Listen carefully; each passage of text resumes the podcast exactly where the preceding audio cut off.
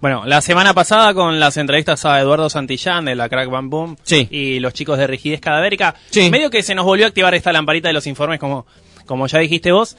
Eh, entre las dos charlas hubo dos cosas que nos llamaron la atención mientras escuchamos A este programa 205, que fueron la revolución de las nuevas generaciones y el acercamiento Hmm. a la lectura. Bien. Y de acá es que se van a desprender las aristas principales del primer informe de la séptima temporada de Animal Boy, titulado ¿Qué leen los pibes ahora? Bien. ¿Qué leen los pies ahora? Es una gran pregunta. No, por ahora. ¿Leen tus pibes, Pablo? Eh, sí, pero cosas este, más de 8 o 9 años, mi, mi nene, este, sí, está leyendo, está leyendo, pero cosas muy clásicas. Bien. Viaje al fondo de la Tierra. Ah, muy bien, Julio Verne. Julio. Verne. La biblioteca sí. Villique, entonces. Sí. Perfecto, listo, hay esperanza. Sí. A ver, bueno, Bueno, vamos a terminar de descubrir si hay esperanza o no al Vamos. final de todo esto. Pero primero hay que centrarnos en, en el verano previo al encierro, en donde las condiciones estaban empezando a proponerse casi que, que sin darnos cuenta como para que empezar a leer. Con la vuelta del Plan Nacional de la Lectura, la idea era que 10 millones de pibes Sí. puedan acceder a libros de forma gratuita en las escuelas y también ayudar a las editoriales independientes y diferentes pymes que venían padeciendo, según las estadísticas de la Cámara Argentina del Libro, un 50% de caída con respecto a años anteriores.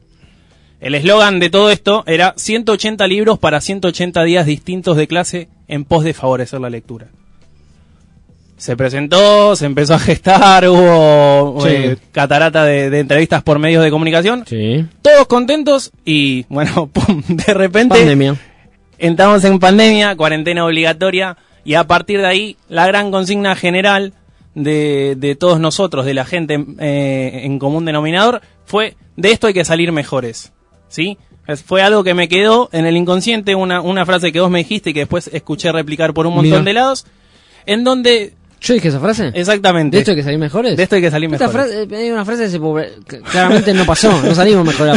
Era algo que se decía, "Va- vamos a salir mejor de esto. No, no pasó. Bueno, esa era la consigna en general, era eso, pero no se había determinado si era para ser mejores personas, para leer mucho más, aprovechando toda esta inercia que había generado el plan, o si era para ver más series o películas con todas las producciones que se avecinaban. Y ahí fue que vino el gran problema para todas las editoriales.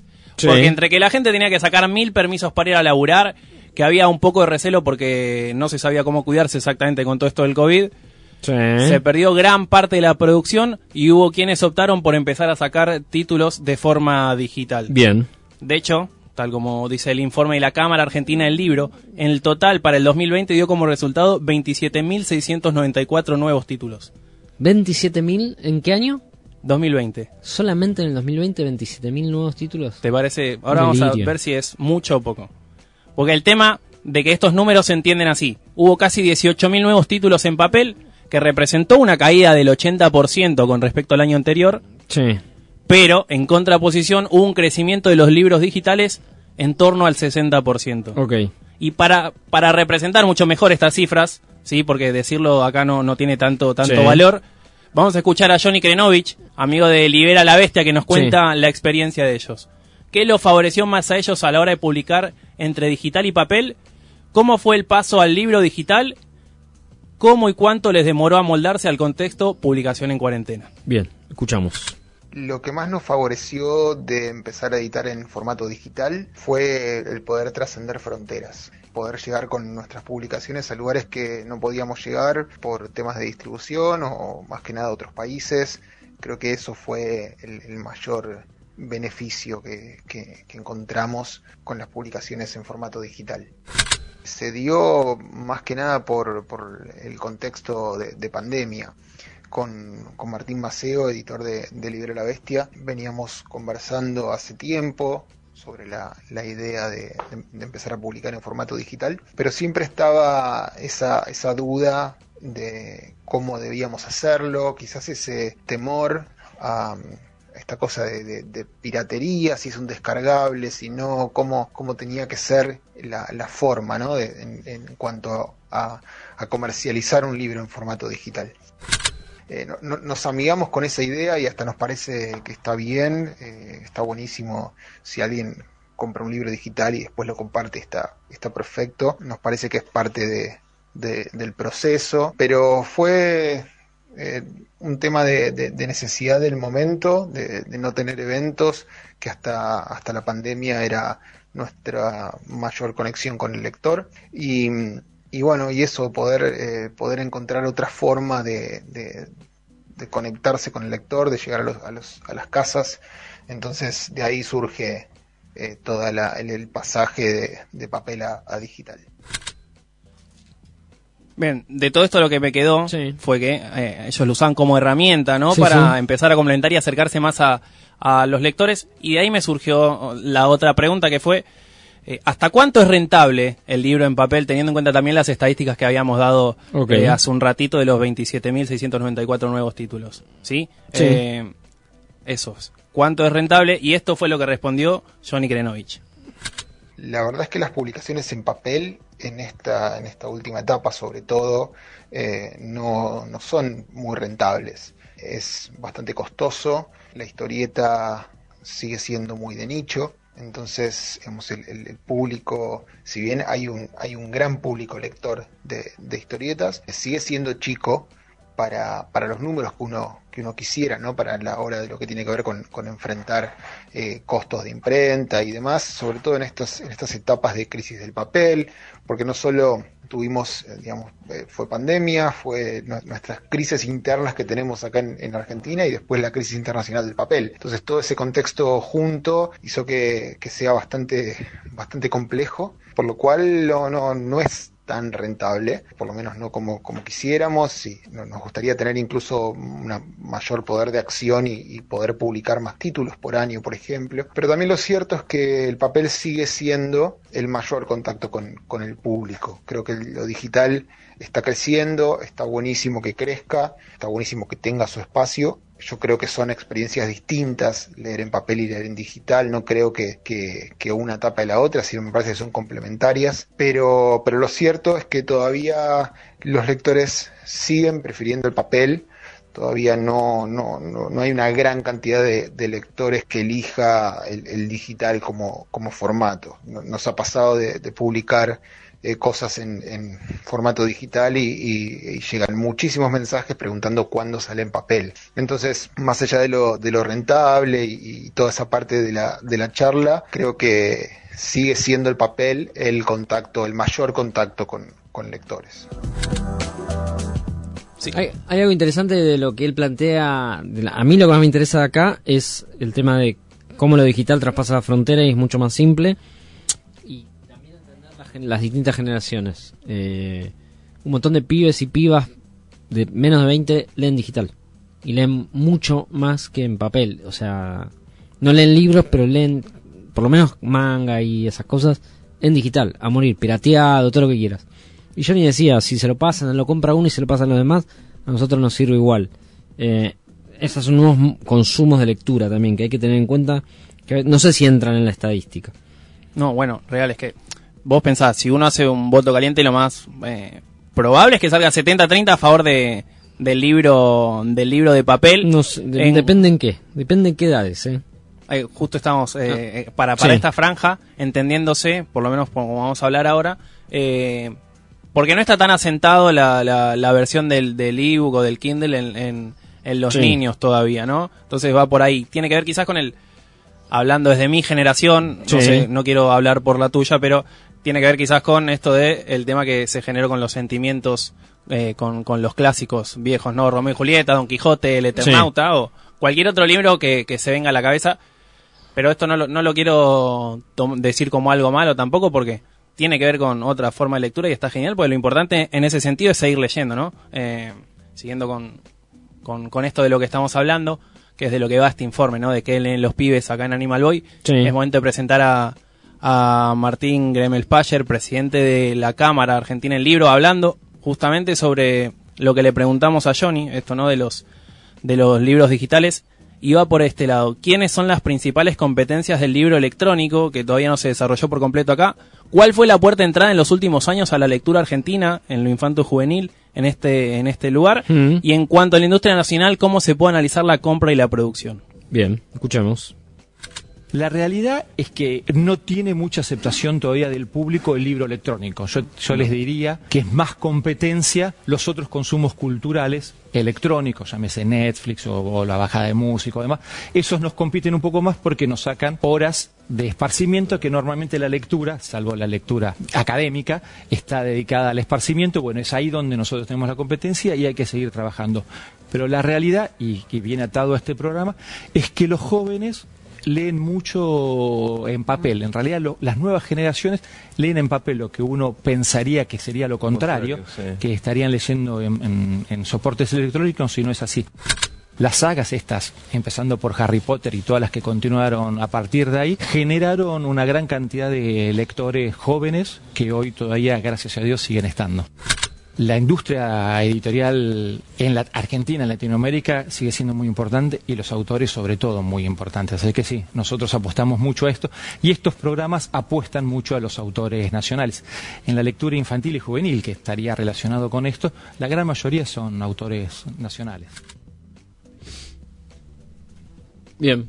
Bien, ahora que ya conocemos un poco de lo que es el contexto editorial, es publicación de libros, es hora de ir al último eslabón de la cadena y que es nuestro punto principal del informe, que es ¿qué leen los pibes? A A ver. ver, si uno se tiene que poner como ejemplo, quizás me hubiera gustado leer cosas más amenas te pones como ejemplo de lector o de pibe. de lector. Ah. Ah, de pibe ya medio que me quedo un poco Este, afuera, no sé. aunque tengo el alma de niño todavía. Eh, bien, si uno se tiene que poner como ejemplo, quizás me hubiese gustado leer cosas más amenas y no tan duras. Igual, Haces chistes y uno dice, vos solo. soy Perdón gracioso. porque no debería, porque esto puede editarlo así el informe queda tranquilo. Pero haces chistes que te reís vos solo. Me gusta reírme. Dale. Eh, igual digo, digo, duras hablando de la complejidad porque leer un libro feliz es medio un embole eh, a, a mi criterio en general, ¿no? Entonces, me parece que el ejemplo claro para hablar de lo nacional y de lo de afuera sería quizás Bebé Vampiro o Harry Potter para, para, para entrar mucho mejor, mucho más a una, a una generación más infanto-juvenil de, de secundaria. ¿eh? Y siento que lo que leí no estuvo mal, pero bueno, eh, los clásicos los clásicos pesados tampoco me hicieron muy muy pesada la, la, la cursada, si tengo Pero que ser hoy- sincero. vos decís que hoy un pibe agarra el retrato de Dorian Gray y se aburre. Son otras generaciones. No sé si se aburre, Pero- pero lo sí. deja... Para mí, haciendo estadística así a, a dedo, primero que no lo conoce y después No, bueno, que... Eso está mal eh, si no conoce porque tiene profesores chotos. ¿Cómo no vas a conocer el retrato de Dorian Gray? No sé. Puede pasar, puede pasar. No, no, pero no, no levante las manitos como si no, bueno, no sé la vida. No. ¿Cómo no? No, no tiene que ver con. Hay cosas que hay que conocer. Yo conozco el cantar del mío Cid y es un embole, pero lo conozco. Vos sí que, que la gente que va, van a poner Harry Potter como currícula. No, pero es, es, es una herramienta que se puede llegar a usar para acercar al, al piberío Pero a, hay a la hoy lectura. un libro con la eh, intensidad, la densidad y la importancia que tiene el retrato, el retrato de Dorian Gray, por decir uno. Y En probablemente La historia de la literatura. Probablemente no, Frankenstein no se lee más. probablemente no. Bueno. Pero bueno, es... Después eh, soy pesimista, me dice que soy pesimista, ¿no? Cuando digo el mundo está cada vez peor, me dice, no, sos pesimista, te volviste viejo. Bueno, qué sé yo. El tema que, que quizás es, e- e- esta lista con la que voy a seguir es que al, al ponerle un libro pesado a un pibe de ahora con todas las Por ahí lo distracciones que escriben con tiene... E, con escri- si los escriben con E, los leen. ya Maratea había puesto concha en todos los... No, no, por eso es Harry. Por ahí hay que escribir Drácula todo con E, y entonces por ahí las nuevas generaciones lo leen. No sé, no, no quiero quedar con un viejo choto eh, que me, mezcle todo en la misma bolsa, pero no, no puede ser que no se lea lo antiguo, no, no puede ser. Hay cosas que hay que seguir leyéndolas. Lógico, lógico. A ver, igual tampoco está mal eh, lo que se lee ahora. El tema es que, como dijimos, con tantas distracciones que tiene Sí. el pibe estando con el celular, eh, entra a Netflix ya directamente a la casa de papel, o puede entrar a Marvel, o escuchar música, quizás hasta hasta aprender de literatura y poesía escuchando música puede llegar a servir. Mientras siga consumiendo cultura me parece que, que, que está perfecto. Eh, como lo dijo, lo dijo Martín hace un ratito, que puede que, que- que tenga que ver con otras, otras cuestiones, ¿no? Bueno. Eh, y, y va por ahí. Marcel Bien. Prevost, escritor francés, dijo una vez, el hallazgo afortunado de un buen libro puede cambiar el destino del alma, y ese va a ser el disparador de la pregunta que va a responder Mariana Cabral, profesora de lengua y literatura de la escuela de la escuela 80 de la Rota en Gran Córdoba. ¿Cómo hace desde su lugar para acercar a los chicos a la lectura? Y si siente que efectivamente los, lee- los pibes leen menos que otras generaciones.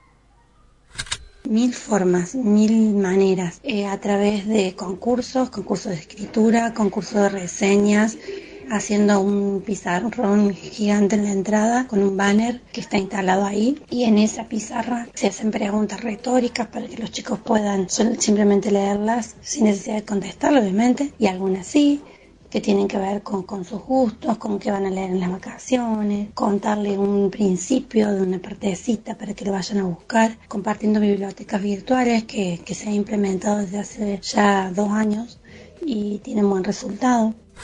Creo que se acercan a diferentes formatos de lectura. Sí, en estos últimos años, después de la pandemia, hay un impas, podemos llamarlo, y se nota tenemos que arrancar otra vez de cero porque en la casa muchas veces no fomentan la lectura como lo valioso que es. Eh, se necesita más apoyo, más ayuda de la casa, que realmente vean y sientan que comprar un libro es importante y no es un gasto de, de plata ni nada por el estilo, todo lo contrario, es una inversión, es una ayuda para que sus hijos puedan crecer internamente, para que la imaginación forme parte de su realidad para que puedan conocer otros mundos y puedan viajar a otros mundos sin moverse y activar sus neuronas, nada más ni nada menos.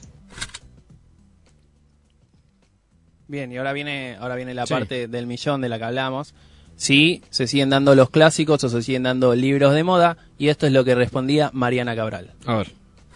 Para mí los clásicos son, son clásicos no pueden dejar de darse, no todos obviamente, pero hay algunos que sí, por ejemplo el Martín Fierro. Y sí, sí tenemos que, a quienes les gusta mucho y a quienes no, pero tenemos que, que buscarle la manera de, trabajarlo en este 2022 con estos adolescentes, pensar siempre en un libro que fue escrito hace 150 años atrás, cómo lo, lo presentamos ante los chicos, tiene que ir de la mano con Calamaro, tiene que ir de la mano con obras que han hecho, con autores que han hecho intertextualidad, como Borges, por nombrarte uno. Eh, hay, muchos otros que más contemporáneos, incluso que, que lo han trabajado desde otras perspectivas, que le han dado vida a otros personajes, que le han dado vida a la mujer de, de Fierro. Entonces, desde esa mirada, desde la postura de, de un chico del 2022, que tampoco quiere callarse, que también quiere elevar su voz para protestar sobre las injusticias y sobre las adversidades, desde ahí trabajar este libro tan nuestro que tiene que ver con, con un grito de lucha, ¿no? Bien, ya para empezar a cerrar el sí. informe de hoy, tengo que agregar cifras que ayudan a contextualizar aún todo más esto del acercamiento a los libros y que le den fuerza a la pregunta de clásico sí o clásico no a la hora de estudiar. Y es que desde 2016 hasta acá en Argentina se pasó del 83 al 64% en cuanto a las novedades registradas. Mm. Eh, y un paso de 83 millones de ejemplares impresos a tan solo 26 millones por estas fechas. Hay que, para agrandarlo todavía más, en el 2014, que fue el auge, se sí. imprimieron 125 millones de ejemplares acá en Argentina. Es un montón. Es un montón y esto esta baja son 57 millones menos en comparación al año, al año anterior y esto es como de público con, conocimiento quizás sí, quizás no, depende mm. de la persona que, que, tenga ganas de investigar, es que no, no solo tiene que ver con un poco con la conciencia ambiental de la que se está generando, el tema de, de, menos árboles, menos papel usado, sino también por las crisis económicas de las que habló Johnny Krenovich al principio del, sí. del informe con todos los impedimentos, una crisis económica que también me lleva a replantearme si los pibes van por libros viejos al menos para quedarse con, con un poco de lectura en, por no poder invertir en otros más nuevos, en otros catálogos quizás un poco más, más caros. Y para eso eh, fuimos a hablar con Graciela Delgado, bibliotecaria de la Escuela 21 de Longchamps y ex maestra de lengua y literatura justamente de ese establecimiento de cuarto grado. Y le preguntamos, ¿cómo, ve, cómo ella ve que los pibes están en primaria en la biblioteca? Si hay amor por los libros o es un mero lugar de esparcimiento y qué ve que se llevan generalmente es un espacio único, que los chicos la quieren, la cuidan, la respetan, saben eh, las normas que deben cumplir y también saben que hay sectores donde van a encontrar material que pueden llevar a la casa y otros que no. Entonces, ¿qué hacen a veces? Esconden los libros que a ellos más les gusta para que no venga otro chico y pueda llevárselo. Eso nos damos cuenta cuando hacemos acomodamos las estantes. ¿Y qué es lo que buscan? Buscan libros de terror en todas las edades. Después, cuentos con ogros, princesas, con dinosaurios, con animales, material sobre el sistema planetario, eh, historias de las épocas antiguas, de civilizaciones, mm, historietas, o sea, es muy variada el material que buscan. Y la verdad que siempre sorprenden con lo que desean. Y uno tiene que estar muy atento a lo que ellos van pidiendo. Bien, ahora sí llegó el momento de cerrar el informe sobre Sí. el que leen los pibes. Empezamos ya hablando con Johnny Krenovich de Libera la Bestia y lo vamos a cerrar con otra editorial amiga, eh, pero que está directamente eh, no. relacionada a un público infanto-juvenil. Eh, suena en el aire de Animal Boy, Manuela Frers, prensa de Penguin Random House, Sí, sí. eh, literatura juvenil, explicando el negocio a nivel nacional, cómo viene la proyección en el género, ¿sí? Y si hay alguna explicación con este fenómeno, además de cómo buscan ellos entrarle a los chicos de hoy en día. A ver. En los últimos meses eh, detectamos que hubo un crecimiento de ventas de la literatura juvenil y eso, mm, más allá de las ventas, habla de un fenómeno que tiene que ver con muchos eh, jóvenes interesados en la lectura y en cierto tipo de literatura. A nivel libro eh, físico, la portada y el título tienen que ser lo más potentes posible, pero sobre todo dar cuenta y acompañar el espíritu del texto. Em, hay, hay algunas que son más juveniles, más orientadas a lo juvenil, y hay otros títulos juveniles que están más orientados a un público crossover, o sea, que no se agota a los 19 años, sino que se extiende hasta los 35 y eso también tiene que estar de algún modo representado en, en las tapas. Eh, a los jóvenes de hoy nos damos cuenta de que las sagas, la idea de la saga, los tienta muchísimo y hay una preponderancia de los libros de ficción que en muchos casos previamente fueron leyendo estos lectores de los que hablamos en plataformas como Wattpad. En cuanto a la comunicación, nosotros hacemos un trabajo muy grande de construcción de nuestra comunidad juvenil. Tratamos de convertirnos en, en recomendadores confiables, por eso hay una, una curaduría especial en lo que publicamos en Novelas para Chicks, que es nuestra cuenta juvenil, que está alojada principalmente en TikTok y en Instagram. Eh, bueno, y ahí tratamos de ofrecer, bueno, de- hacer recomendaciones consistentes, de conseguir mensajes de autoras y de autoras, de mostrar todo el detrás de cámara de lo que sucede en una editorial y de ofrecer también festivales para, y para todas estas acciones el origen es el, el amor por la literatura y los libros. Bien, y la última que me quedó en el tintero tiene que ver con los Sí. complementos de los que ella hablaba a la hora de comunicar, porque habló de, de, de plataformas para leer Wattpad, y demás. Booktuber. Exactamente. Hicimos nota acá sobre todo eso. Exactamente, sí. Y me interesaba saber, Sí. corto, claro y sencillo, si los, los booktubers son funcionales a las movidas de los de las editoriales, y A eso ver. es lo que respondía. Eh, y bueno, y también hacemos un trabajo muy intenso con los bookfluencers, que hace ya varios años que son unos aliados importantísimos en la comunicación de libros. eh, y en este momento, con especial ímpetu en TikTok, los booktokers que surgieron hace poco son, son lectores voraces y, y recomendadores espectaculares de, de este tipo de libros y para este público. Bien, Muy bueno lo que dice Manu Frers. Hasta aquí hasta aquí ha llegado el informe. Bien, un poquito largo. Un poquito largo, Sí. puede ser. eh, cosa de ir puliéndolo, está pensado también para los más cortito, más y... Porque hay que pensar, hay que pensar mucho. Eh, a mí me, me- resulta interesante el- lo de la docente, que dice que los clásicos siguen siendo clásicos, hay que leerlos. Lo de Manu Frers hablando de las nuevas plataformas y los nuevos modos de lectura. Hay una cosa de que cuando se habla de que se lee menos, yo no estoy tan de acuerdo en que se lea menos. Se lee más porque hoy vivimos con un teléfono leyendo todo el tiempo. Lo que pasa es que leemos más pavadas, leemos más tonteras. Digo, por no decir más una mala palabra que hoy dijo varias. Pero digo, todo el tiempo estamos leyendo. Y me parece que los chicos hoy todo el tiempo están leyendo. El tema es que no leen lo que leíamos nosotros antes, que era literatura. Leen sus mensajes de WhatsApp, no sé, sus mensajes en las redes sociales que usen. Entonces me parece que leen cada vez más. Vos, Pablo, querías agregar algo en algún momento. Sí, yo quería agregar como Sí. experiencia de padre, este, de padre que no soy, eh, es muy difícil tener la atención en un dispositivo, eh, digamos, que, que el pibe pueda mantener la atención de leer una página tras otra sin tentarse, sin dispersarse, sin querer ir a jugar el juego, que es lo más fácil. Sí, sí, digamos, lo más fácil es minimizar en una tablet. Te minimizan el libro, del, Sí. ponele el Quijote o último viaje al centro de la Tierra y te agarran a mongas y se van Sí. y los perdiste. Sí. Entonces, este, para mí comprarle el libro físico o que intercambien libros de la biblioteca o con los compañeros y generar el espacio para que lo lean del físico y generar el espacio de lectura, aunque sea media hora, 40 Mm. minutos, lo sacás de la pantalla y, Total. se ponen eso. ¿Qué sé yo? yo Mi no- experiencia. Sí, no, no, es eh, súper interesante. Yo tampoco estoy de acuerdo en la deformación del clásico en pos de la nueva tecnología, ¿no? Bueno, entonces hagamos el Quijote interactivo porque en, en definitiva terminás leyendo cualquier otra cosa. Claro. Entonces digo, me parece que no lo sé cómo, hay que seguir estimulando la lectura del libro original, tal cual fue concebido como tal. Quizás no del papel, ponele que no, que se lean las tablets y demás, pero que se lea el libro tal cual, no. Adaptación a nuestros tiempos de... Porque si no, cada vez vamos eh, más para abajo. El Es así. resumen de resumen de resumen. Claro, y la, y la adaptación de la adaptación de la adaptación de la adaptación y la obra de la obra original queda nada. Ya leer en, el, en lo que no es el idioma original, estoy pidiendo una animalada porque ni yo lo hago, ¿no? Porque a mí me afiaca leer obras en inglés, por ejemplo, de autores en inglés que me gustan. Pero digo, ya no leer en el, el lenguaje original, ya está como sacándole un, un, poquito de calidad. Eh, pero no deformar. ¿Cómo hacer para que los pibes lean? No lo sé. Yo sí estoy a favor de que las películas de Harry Potter habrán llevado a un montón de pibes a leer Harry Potter. Eh, no entiendo cómo no hay cómics de Stranger Things, no lo entiendo. O, sé que hay un montón de novelas de Stranger Things, ojalá que los pibes las estén leyendo.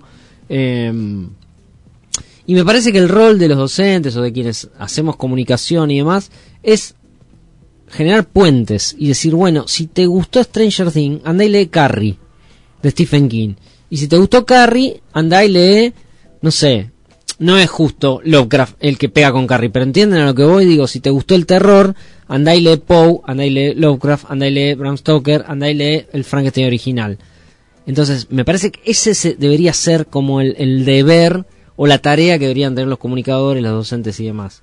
Eh, definitivamente creo que vamos hacia un mundo con cada vez menos lectura del original. Eh, y cada vez se, se imprimen más libros, porque hay cada vez más gente que escribe. Digo, es como un intríngulis eso. Esa es otra linda pregunta para terminar de, de dilucidar y hacer otro informe, ¿no? Porque cada vez hay más libros y cada vez lee menos gente. No, no lo entiendo. eh. Están lavando guita, hermano. ¿Qué sé yo? Igual algo está pasando.